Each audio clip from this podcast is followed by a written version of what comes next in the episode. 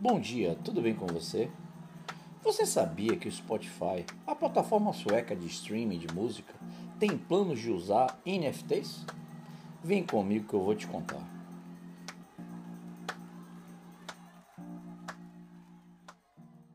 O Spotify é mais uma empresa disposta a aproveitar o barulho causado pelas NFTs, os tokens não fugíveis que estão ganhando cada vez mais o espaço no mercado de tecnologia. A empresa sueca tem planos de adicionar a tecnologia em sua plataforma de streaming. Segundo a matéria que eu li no jornal britânico Financial Times, a intenção da empresa, comandada por Daniel Eike, é utilizar as NFTs como uma forma adicional de aumentar a renda dos artistas que disponibilizam suas músicas na plataforma. As informações que eu tenho até agora, pelo que eu pesquisei, é que o Spotify está recrutando profissionais para trabalhar em projetos relacionados ao Web3. O Web3 é o termo usado no mercado de tecnologia para se referir às aplicações que envolvem o uso de blockchain e o uso de tokens digitais como NFTs. Eu, inclusive, já falei em episódios passados sobre NFT e sobre blockchain. Dá uma olhadinha aí que você vai poder entender um pouco melhor o que é que significa cada uma dessas coisas, tá?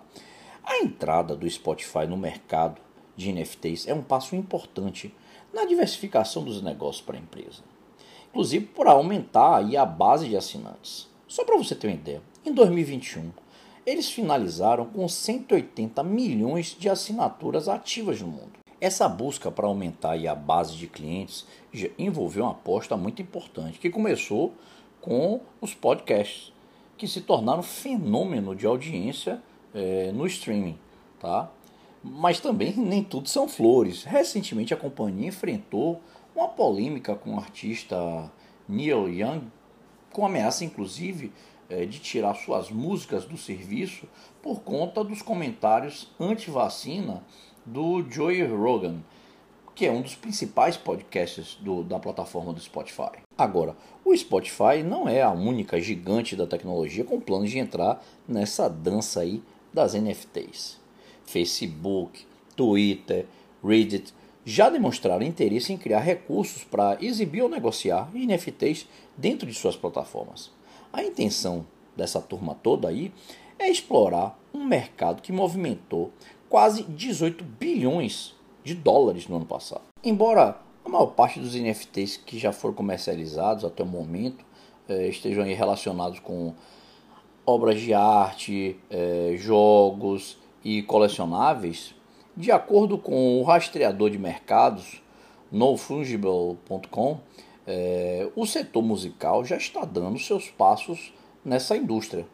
Inclusive eu já comentei sobre isso aqui em outro episódio. Artistas dos mais variados possíveis, gravadoras como a é, Warner e a Universal também já firmaram parcerias com projetos nessa área.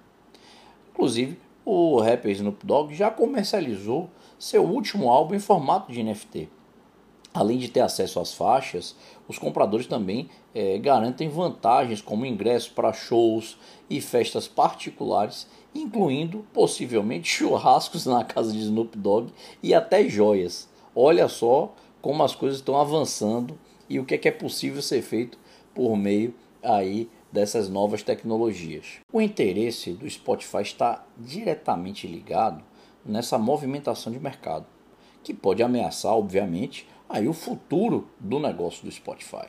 Tá? Startups como a Royal e Catalog, por exemplo, já comercializaram NFTs criadas por músicas e apresentam um negócio é, com um modelo bem mais lucrativo para os artistas né, do que as plataformas de streaming como Spotify, que o artista ali ganha fração do centavo por cada reprodução das músicas.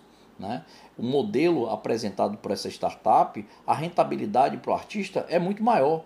Então, assim, é, o medo do Spotify é exatamente perder esse mercado. Vou ficando por aqui hoje.